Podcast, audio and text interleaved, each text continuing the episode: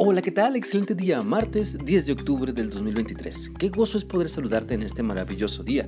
Te animo para que continuemos meditando en lo que la palabra de Dios nos enseña en el libro de Apocalipsis capítulo 7 y hoy terminamos de analizar las enseñanzas del versículo 12, el cual dice así, diciendo amén, la bendición y la gloria y la sabiduría y la acción de gracias y la honra y el poder y la fortaleza sean a nuestro Dios por los siglos de los siglos. Amén.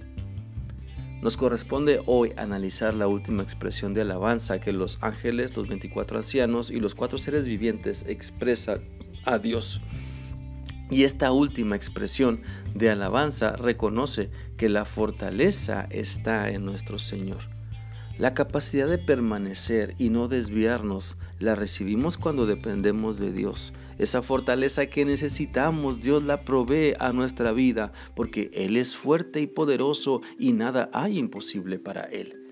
Por eso Él es capaz de fortalecernos porque Él es fuerte y entre más tiempo pasemos en comunión con Él, su fortaleza se hará notoria en nuestra vida y le alabaremos porque nos da la fortaleza para hacer su voluntad, para vivir en su palabra, para cumplir sus propósitos.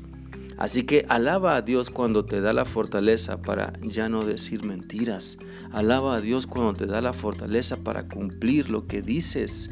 Alaba a Dios cuando te da la fortaleza para amar y perdonar a quienes te ofenden y para amar y perdonar a quienes tú has ofendido. Alaba a Dios cuando te sometes a Él para recibir fortaleza, para no caer en chismes ni murmuraciones. Alaba a Dios cuando te da la fortaleza para compartir su palabra con quienes no se han entregado a Él. Alaba a Dios cuando te da la fortaleza para congregarte y vencer la flojera y la apatía. Alaba a Dios cuando te da la fortaleza para cerrar la boca en vez de querer, presumir algo que sabes. Necesitamos de la fortaleza de Dios todos los días. Así que no busquemos ser fortalecidos en otros lugares.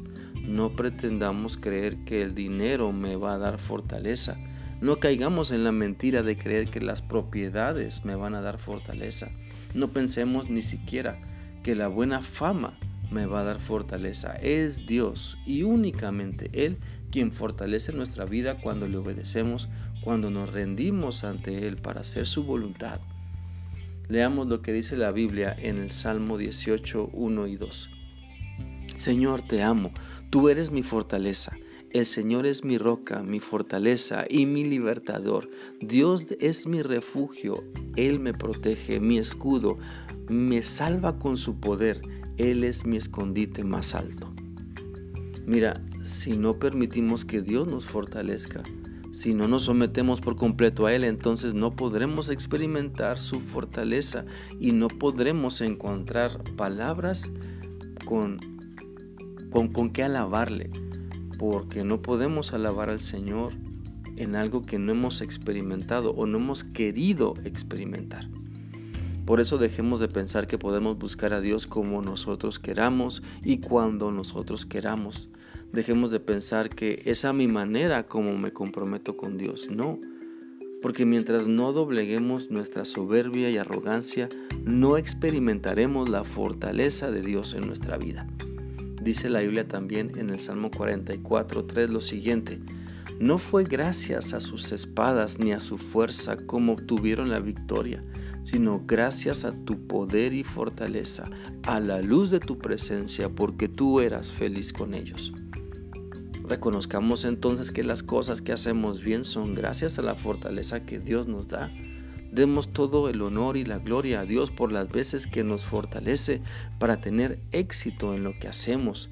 Y no dejemos que lo necio se nos suba a la cabeza para pensar que somos nosotros los que siempre hacemos bien las cosas.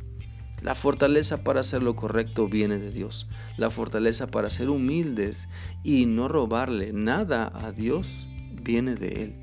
La fortaleza para reconocer nuestros errores viene de Dios cuando dejamos de ser falsos y nos decidimos a ser íntegros.